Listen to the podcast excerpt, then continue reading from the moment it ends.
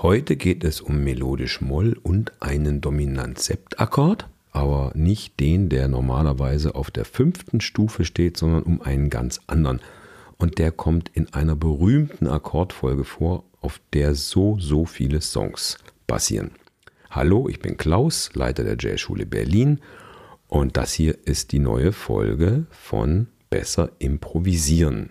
Wie meistens gibt es hier erstmal was zu hören. Und heute gibt es jetzt mal eine Serie von Songs zu hören, die eben alle auf dieser Akkordfolge basieren, in welcher dieser berühmte Dominant-Sept-Akkord, der eben nicht auf der fünften Stufe steht, vorkommt. So, aber jetzt hören wir erstmal ein paar Songs an. Hör mal.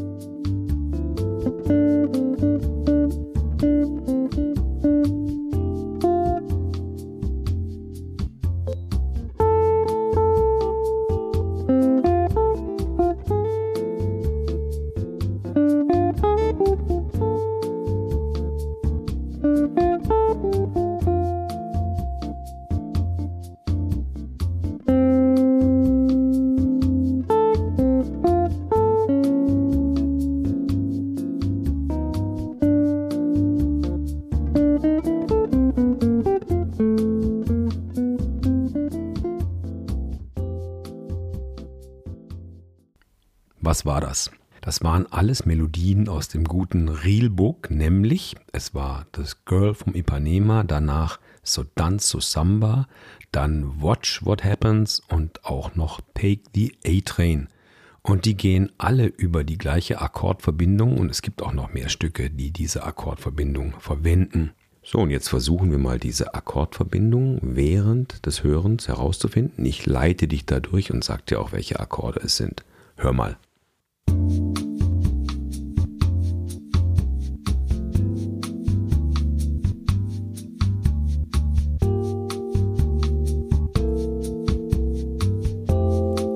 Zählen wir erstmal die Takte mit. Eins, zwei,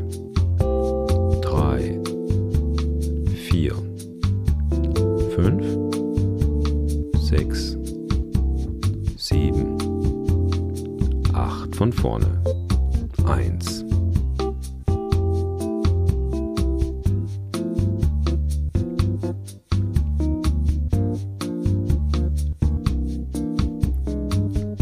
F-Dur. Fangen an in F. Jetzt kommt G7, Gustav 7, G-Moll 7, C7, F, das war's schon. F. Hier kommt der besondere G7. Und G-Moll 7, C7 ist die 251. Einmal noch. F. G7. G-Moll 7. C7 nach F. Okay.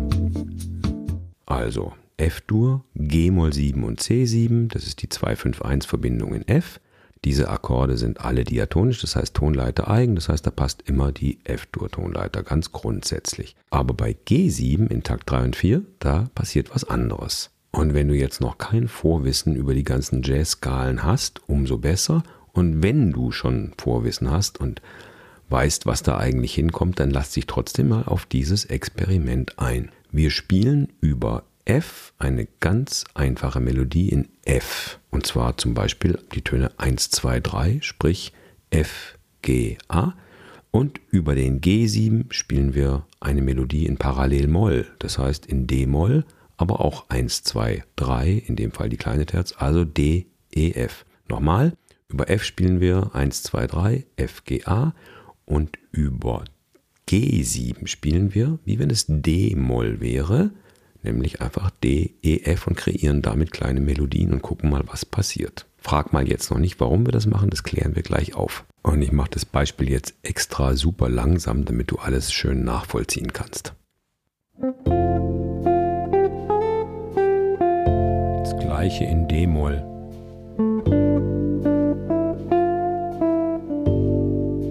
Und jetzt eine 251, was du möchtest.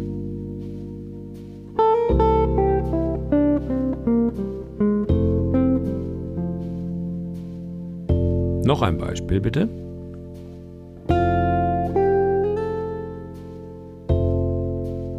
Kopieren.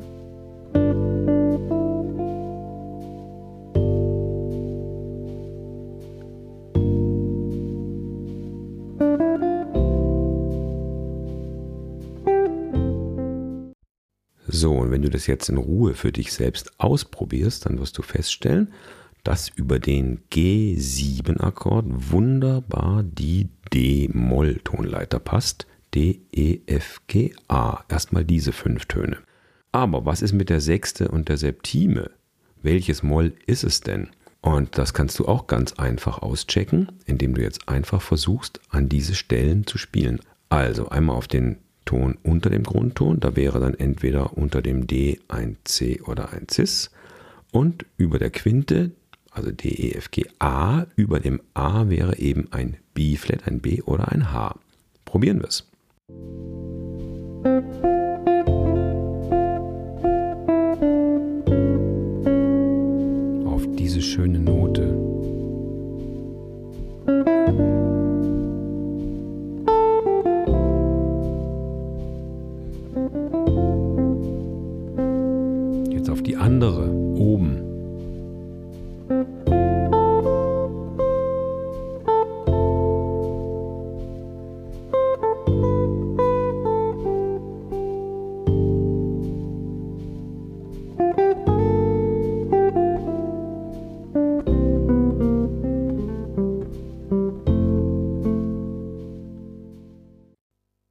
Hast du herausgefunden, welche Noten es waren? Also unten war es ein Cis und oben war es ein H. Somit gibt es eine große Sechste und eine große Septime in dieser Molltonleiter und eine Molltonleiter mit großer Sechs und großer Septime nennt man eben einfach melodisch Moll. So, und jetzt gibt es noch eine kleine Information sozusagen vom Skalenschutz. ähm, es gibt sehr viele Skalen im Jazz, sehr viele Skalennamen und wann man welche braucht und so weiter, ist ein bisschen Geschmackssache. Aber was nicht Geschmackssache ist, ist, dass viele Skalen das gleiche bedeuten, nur ganz andere Namen haben. Und so ist es in diesem Fall auch. Wenn du dir jetzt ein Notenblatt Papier nimmst und diese Übung durchmachst, dann wirst du das schnell verstehen. Schreib einfach auf dein Notenblatt die D-Moll-Melodisch-Tonleiter auf. Also D, E, F, G, A, H, Cis, D. Eine Molltonleiter mit großer Sechste und großer Septime D melodisch Moll. Und das ist die Skala, die am besten hier über all diese Stücke in Takt 3 und 4 passt. Das hat sich einfach so eingebürgert. Und wenn man diese Skala von einem anderen Grundton ausschreibt, nämlich von G, von dem Grundton des Akkordes, der da klingt, von G aus, aber die gleiche Skala wohlgemerkt, also die D-melodisch-Molltonleiter von G aus. Das sind genau die gleichen Töne, nur beginnt man bei G. Dann kann man diese Skala nachher mit G mixolydisch Kreuz 4 oder Kreuz 11 benennen oder man kann sie auch mit G lydisch B7, also kleine Septime, bezeichnen. Also jetzt klingt es nochmal kurz kompliziert, aber es ist alles das gleiche Tonmaterial. Alle drei Skalen bestehen aus den gleichen Tönen. D melodisch Moll, G mixolydisch Kreuz 11 oder G lydisch B7. Das sind alles die gleichen sieben Töne, nur anders bezeichnet.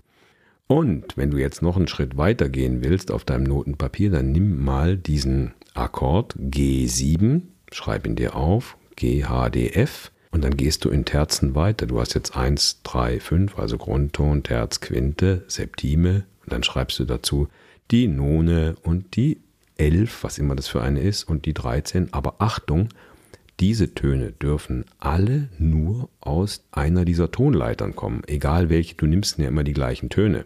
Es darf kein anderer Ton vorkommen. Die Akkordtöne bestehen aus den gleichen Tönen wie die Tonleiter. Wenn man den Akkord bis nach oben hin durchdekliniert, also 1, 3, 5, 7, 9, 11, 13, dann sind es insgesamt sieben Töne und das sind genau die gleichen Töne wie in der Tonleiter.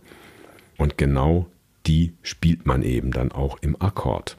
Hast du es schon rausbekommen?